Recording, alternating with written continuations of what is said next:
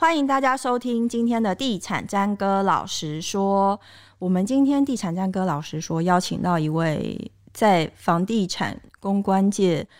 就是他如果美艳敢说自己第二，应该没有人敢说第一的。我怎么可以走用美艳走跳呢？你太早出生了，我就是输詹哥啊，张哥才是以美艳美艳著称的。大家好，我是旭兰啊，好，大家，我是兰姐，我是兰姐，兰姐好家在。好，我们今天要聊的题目啊，是我自己很好奇的一个题目，嗯，就主要是因为我们。ET Today 新闻云去年办了一个 ET 赏屋节的活动，那这个活动它是跟东森购物台结合，就是我们在购物台上面卖房子，也算是一个创举了。嗯、那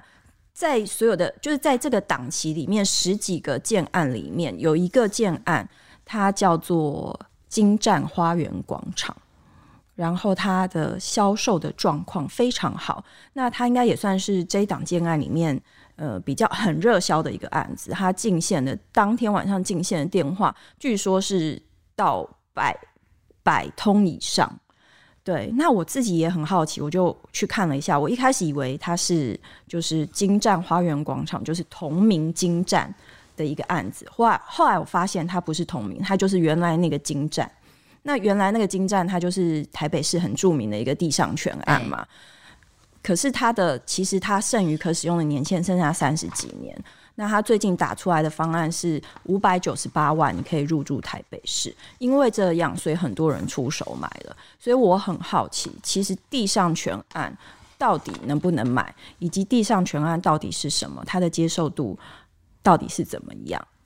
我觉得先大概让大家了解一下地上权。嗯、其实这几年蛮多地上权的产品，嗯、我觉得大家应该也有一点概念哦。嗯、事实上，地上权产品呢，是我觉得是它是介于这个都更跟一般住宅的一个产物。为什么这样讲？我觉得它是一个解套的方式。嗯因为毕竟呢，一般在比较都会区的地方呢，速地真的越来越少了，大家又很想要跻身当台北人，嗯、但是等都更又等等太久了。嗯、那所以在这些就国有地上面呢，他如果有一些速地，他暂时不用，他可以呃暂时的有期限的去做出租呢，对于。呃，一般的建商来说是一个很大的好处，因为他不用用这么大的一个成本去买一块地，而事实上，台湾，嗯，以台北来讲啊，呃，大部分的这个建物，哦，你能用到五十年呢，已经还蛮绰绰有余了哈。嗯嗯，所以用这五十年的概念呢，去跟政府来租地，然后呃，把这样子的一个单纯建筑物呢，来卖给。我们的消费者，那对于消费者来说，因为他不买地嘛，所以他只有地上物的这个使用权哦，嗯、所以相对来说，他要付出的成本也比较低。嗯，那所以刚你提到的案子，京站其实它是一个很经典的案例哦。对，其实台北这样的案子也不不多。那再加上它因为小套房又在台北车站附近，所以呢，它其实让很多所谓的投资客其实有兴趣。嗯、其实买很多人他是属于海外归国华侨型的，嗯、那。他觉得，哎，在台北，台北车站哦，是一个非常精华，大家就四铁五铁共构的一个地方。对，所以海外归国的这些华人会觉得，呃，这是地点非常方便，又是精华区。对，那再加上呢，它的门槛也不高。如果以刚刚讲的这个数字来算的话，你现在如果进入的话，六百万，通常六百万，你可能只能买。八条通 的某一个非常旧的华夏或者是公寓改成的小套房，小套房，对，嗯、那可能还是我们其实看过很多那种小套房，就是那种不仅不方正又细长，或者是它要它要去运用到非常多零零角角的空间，就是那个空间赶进去，你会觉得说你自己能不能住，你都会考虑这样子。嗯、所以如果以这样的总价条件你去看的话，能够买买在。嗯，台北车站这样地段精华的，然后再加上屋龄屋况也不错的情况，呃，其实是会比较诱人的。所以地上权的产品，它其实有一个特色，就是它地点必须要很精华，很精华才能够吸引人。嗯、而且呢，嗯、其实它就是有一点类似长期出租的概念。嗯、那长期出租，它必须要仰赖周边的，包括交通，嗯、包括就业的，呃，跟商业的一个环境哦，商业条件。所以呢，呃，综合以上的条件呢，它必须就是在呃出租市场上面是非常有优势的。所以，呃，你看到以京站六百万的总价呢，跟周边如果真的要讲套房等级的话，动不动应该都要呃一千二以上哈、嗯，所以用这样的价格，你可以感受到它大概是六折七折价了。对对，所以它当然就是一定有它的市场吸引力了。嗯、所以地上全住宅大部分普遍集中全台湾，大概集中在就是北高北高两市。对，毕竟在北高，它还是呃呃台北当然是北台湾。比较有工作机会，跟它的商业程度是比较高的。嗯、那高雄因为发大财嘛，嗯、所以呢，呃，也比较多。以南部的企业主来说呢，他如果优先要去做任何的工作或者是拓点的规划，当然也是以高雄为高雄为中心嘛。嗯、那呃，我觉得优势就是说，因为他们有这样子密集的这个商业条件，那再加上呃，事实上。很多南台湾的朋友，大概如果要去做呃呃都市性的这个轻移民啦，哈、嗯哦，可能还是以首都为主啦。所以当然就是以北高这样的条件，那再加上因为速地有限嘛，嗯、那建商要做开发取得不容易的情况之下，像这样的产品也会优先去做考虑。欸、可是像刚刚提到，就是可能地上权住宅它的价格。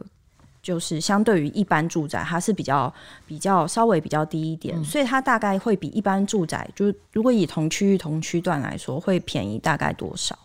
一般来说，大概会是在六折跟七折之间啦，嗯。如果说跟同等级的呃屋龄还有这个呃建筑形态啦，嗯，因为毕竟呃它是属大部分现在会去盖的话，大部分是大楼的概念。我举例来说，像我一个好朋友，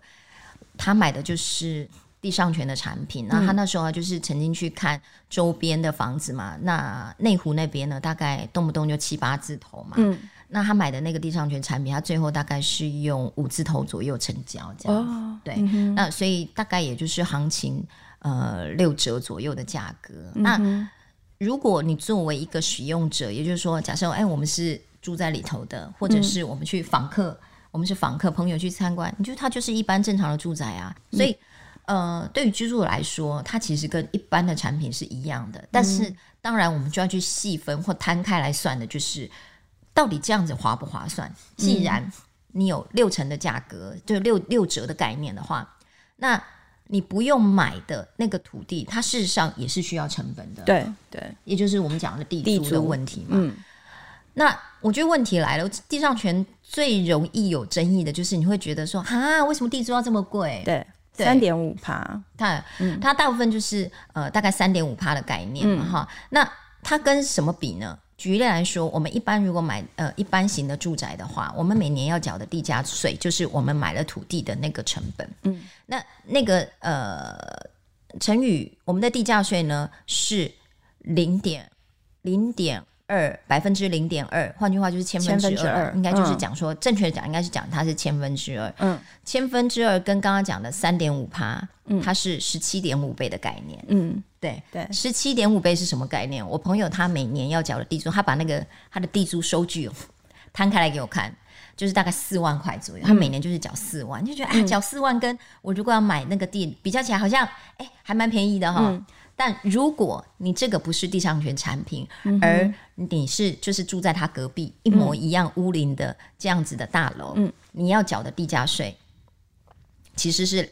两百，不，对不起，呃，如果你要同样缴的地价税，应该是两千八，嗯，两千八跟刚刚讲的四万哦，十七点五倍左右的一个差距。嗯，所以换句话说呢，就是在你买地上权产品之前，你这些数字你必须摊开来。明明白白、清清楚楚的去比较跟衡量，这个是你要面对的结果。嗯、当然，虽然以这样子的呃地租感觉起来是很高，这跟你要不要一当初一口气就买一般正常型的产品，就是必须是我们各自去衡量的。对对，对，而且买地上权住宅，其实它的贷款的成数也跟一般住宅贷款的成数不太一样，所以你的自备款的。呃的的预算就必须要比买一般住宅又要再又要再多一点嘛。对，所以如果我们用，如果大家比较喜欢用数字来去感受这实际上市场差别的话，嗯，我们这样举例啊，如果你现在买的一般型的产品是一千万，那你有可能呢，你在买一样一模一样情况的地上权产品呢，大概是在六百到七百之间，我们算七百好了。嗯嗯。那我们如果一般型的产品呢，我们可以贷款到八成，换句话说，你要有两百万的自备。自备款对不对？对。那如果是你地上权的产品，你可以用七百万买到，可是呢，你的贷款成数可能只有七成左右，嗯，那你就是呃四百九十万可以去跟银行贷款，嗯，那换句话说呢，你还有一百一十万，诶，是这样吗？六呃两百九两百一十万，嗯、你要有两百一十万的自备款，所以你发现，诶，如果是这样子的话，虽然你的房价感觉比较低，嗯、可是你要出的自备款好像比你。正常房型还要略高一点点，嗯，哦，当然我们现在举例的这个数字呢，它就是一个概念性的，让你知道说它是会略高的，嗯，虽然我们现在算起来是高十十万，没有很多，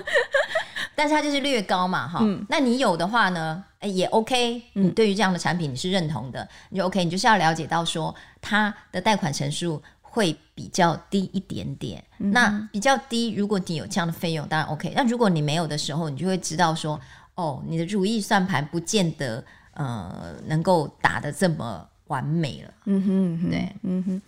因为我们看，其实台北有蛮多就是很著呃知名的地上权的案例，像刚才提到，就是刚刚兰姐提到说，其实地上权住宅它走进去，它就是一般的住宅，它没有比一般的住宅要来的普通，或者是来的呃。粗制滥造，就它，它没有因为比较便宜就比较普通或粗制滥造，就是它品质也都还是不错。最著名的地上权的豪宅个案就是台北花园，对，它就在信义计计划区的家。哈林，哈林会哦，对对，我想说哈林会喜欢被讲嘛，就是他就是呃。信义计划区的正中央，嗯，对，那他是我看他是在二零零三年的时候完工的。那这个个案它非常特别，是它其实在一开始销售的时候，它每平的价格大概只要四十到五十万，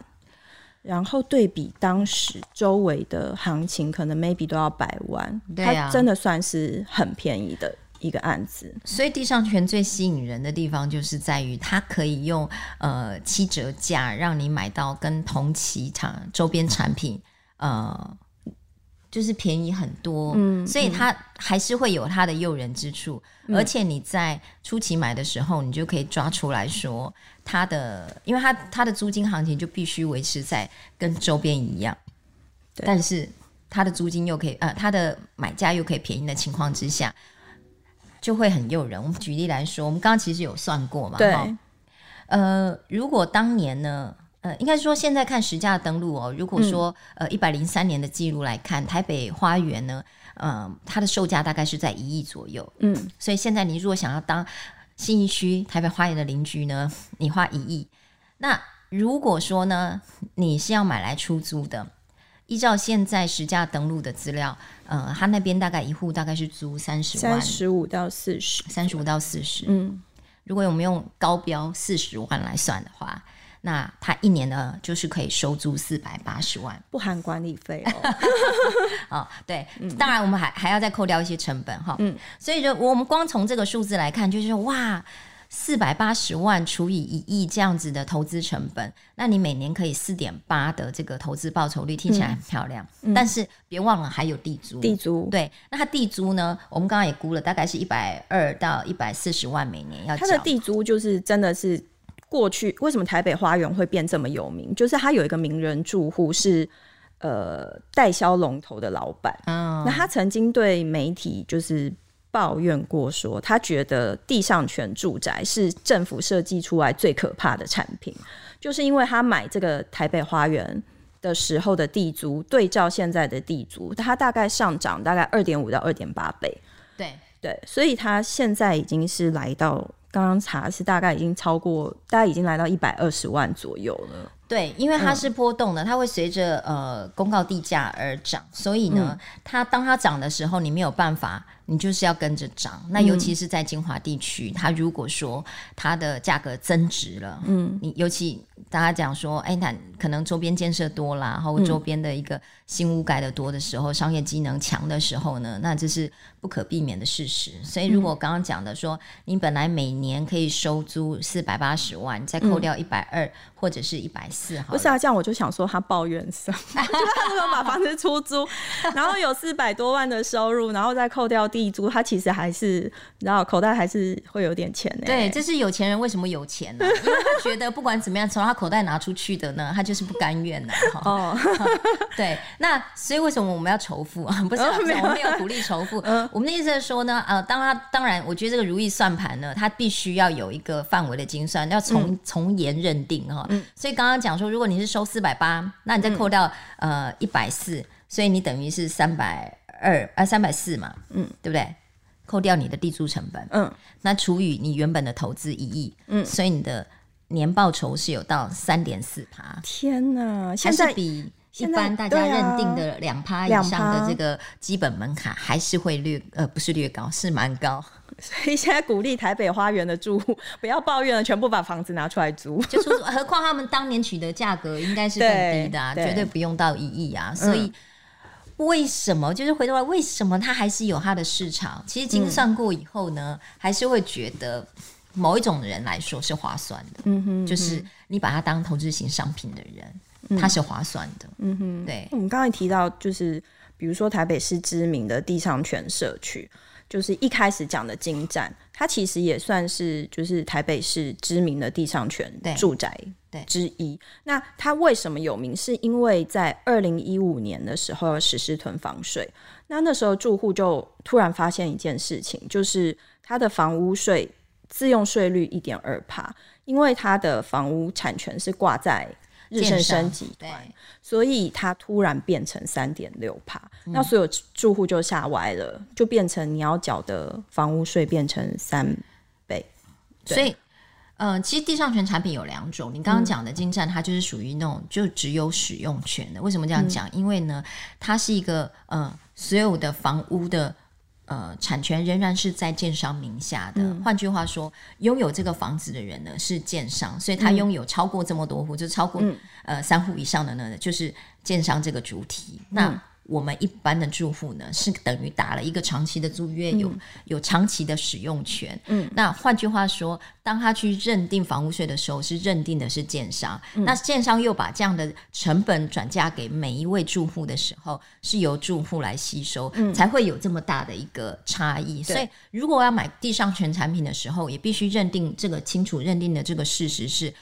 呃，如果你的是属于使用权型的，嗯、呃，可能他在不管是贷款。跟呃刚刚提到的，在房屋税的部分呢，嗯、它的各方面条件都会略高，都会比较、嗯、要必须要精算过。那另外一种是属于就是真正它属于呃可以分割的使用权，呃可以可以分割的产权，也就是说这一户建筑体就是我们呃购买的住户的，那这个呢，它等于它是可以自由的去做买卖。嗯、那当然也可以自己再去做贷款，嗯，不用透过奸商，嗯、所以它会有两种。所以大家如果要去买地上权产品的时候，还是要去清楚的去问、嗯、了解，说您是属于哪一种。对，不过精湛这件事情后来好像还是会有一个解答，就是如果你可以证明你是自用的话，你的税率就是政府还是大大发慈悲，让你就是还是可以用使用一点二。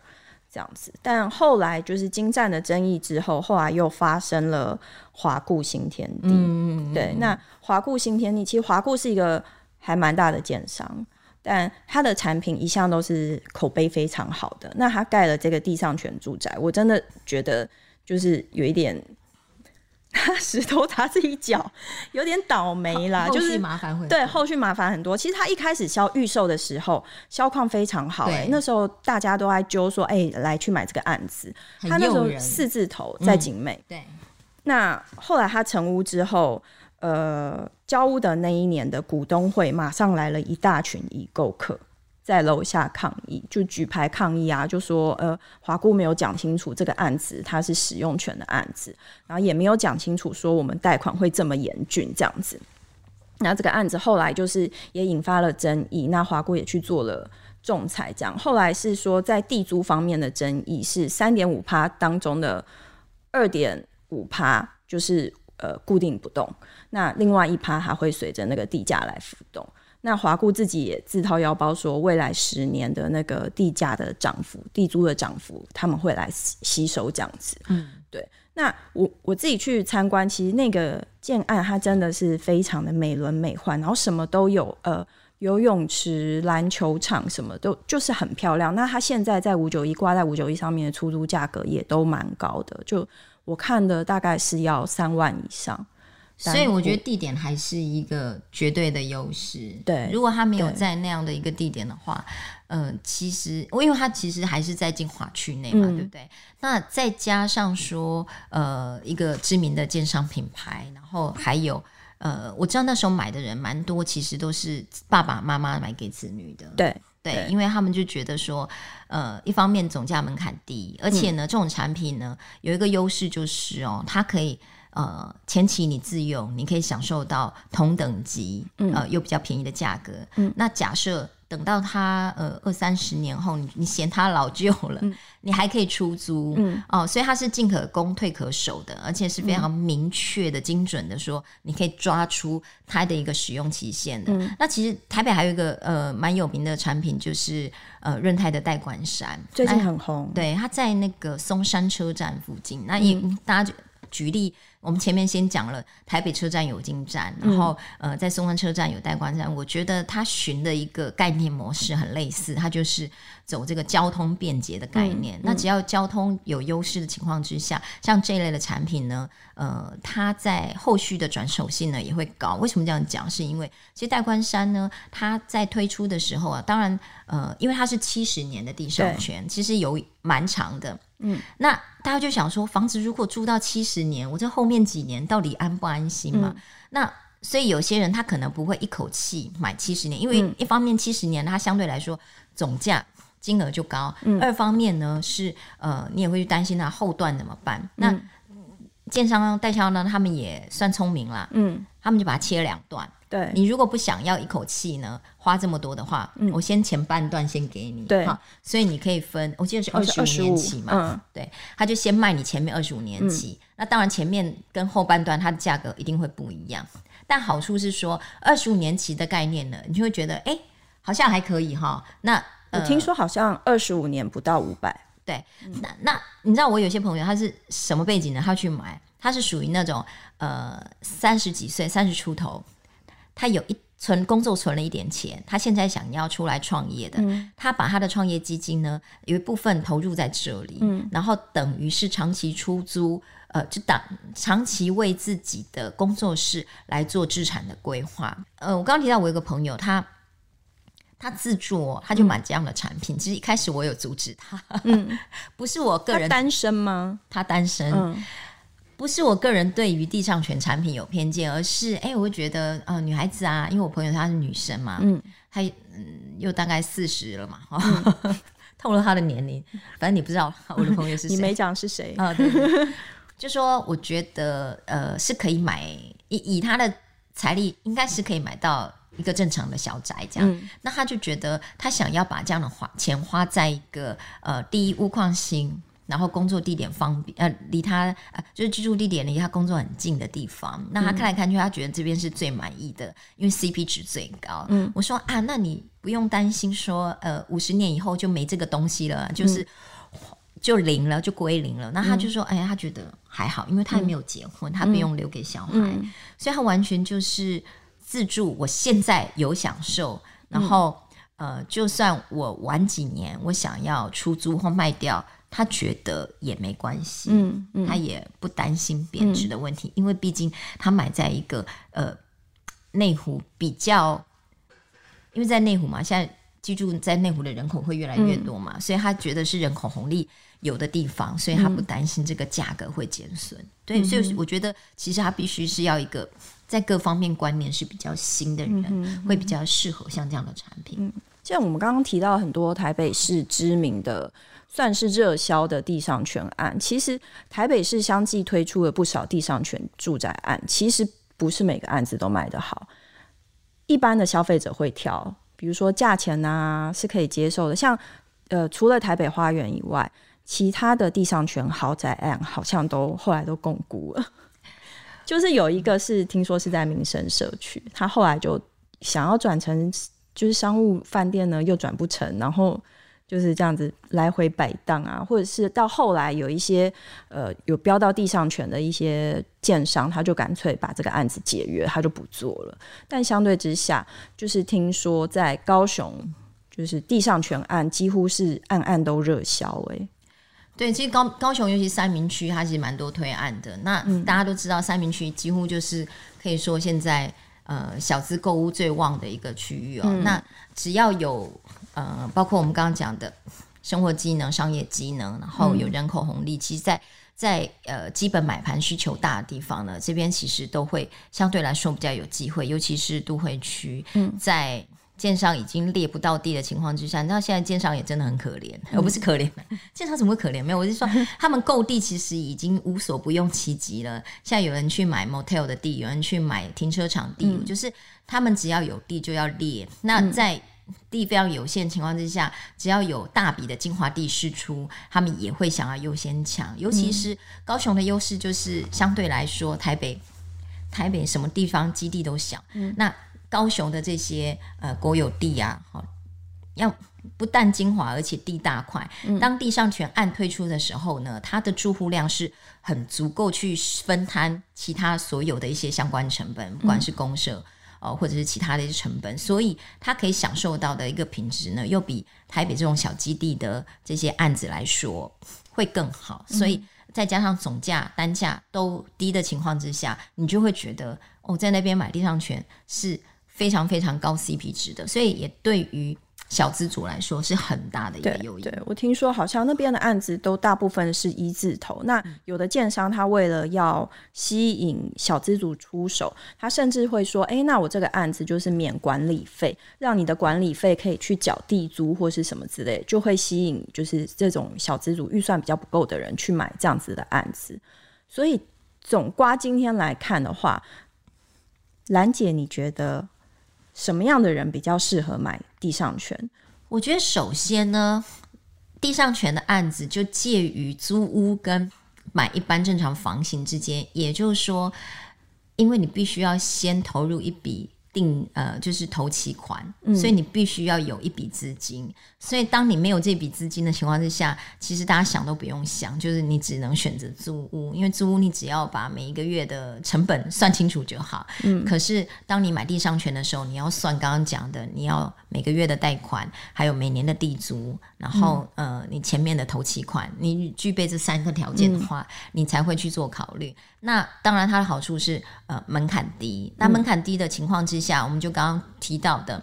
你是不是有这样新的观念？因为当你是呃小资族，你是要自助使用的时候，你就必须要接受它在五十年以后或七十年以后它会消失。那你要怎么运用它在这五十年跟七十年之间的呃价值，就必须你要精算的。就第一，它有没有比你呃。租房子来的划算，这个划算呢，嗯、当然你要跟同等级的产品比。那我们知道说，租房子在台湾这样子的环境来说，你是越老越不方便。对，尤其是当你六十岁了，你还是一个人的情况之下，那你的房东可能会想说：哎，如果哪一天不小心哈，你在里面怎么了，嗯、或者是你没有子女来照顾哈，嗯、就是会在市场上确实就是有这样子非常比较弱势。对。嗯嗯，所以呃，如果你是自住，然后又会住到这么久的话，哈，可能地上权产品会是你一个规划资产的一种方式，嗯，会比那个租屋的一个状况好，嗯，但是你就必须要有这样子的一个心理打算。嗯，那刚刚有提到，你必须观念清。观念新，而且你有这样的一笔小资金，嗯、你可以投入之外，嗯、那再来就是，其实它也算进可攻退可守，也就是说，你到后期你把它整理好，还是可以出租，嗯、但是必须清楚的去精算，说你这些投资成本扣掉之后，它是不是还能够符合你的报酬率，才不会被。呃，也许代销啦，或当初呃，建商介绍给你的时候，那个片面性的数字，嗯、呃，被迷惑住了，然后你就会没发现说，哦，原来我后续那个地租会年年涨，嗯、然后这样扣来扣去，好像呃反而会赔，好、哦，嗯、所以这个都是我们可能事先要先做好的这个呃如意算盘先打清楚。嗯哼，是，谢谢兰姐今天跟我们分享地上权住宅背后的故事。那谢谢大家今天收听地产詹哥老实说，也欢迎大家可以追踪我们节目的 IG 叫做我是詹哥，谢谢大家，拜拜，拜拜。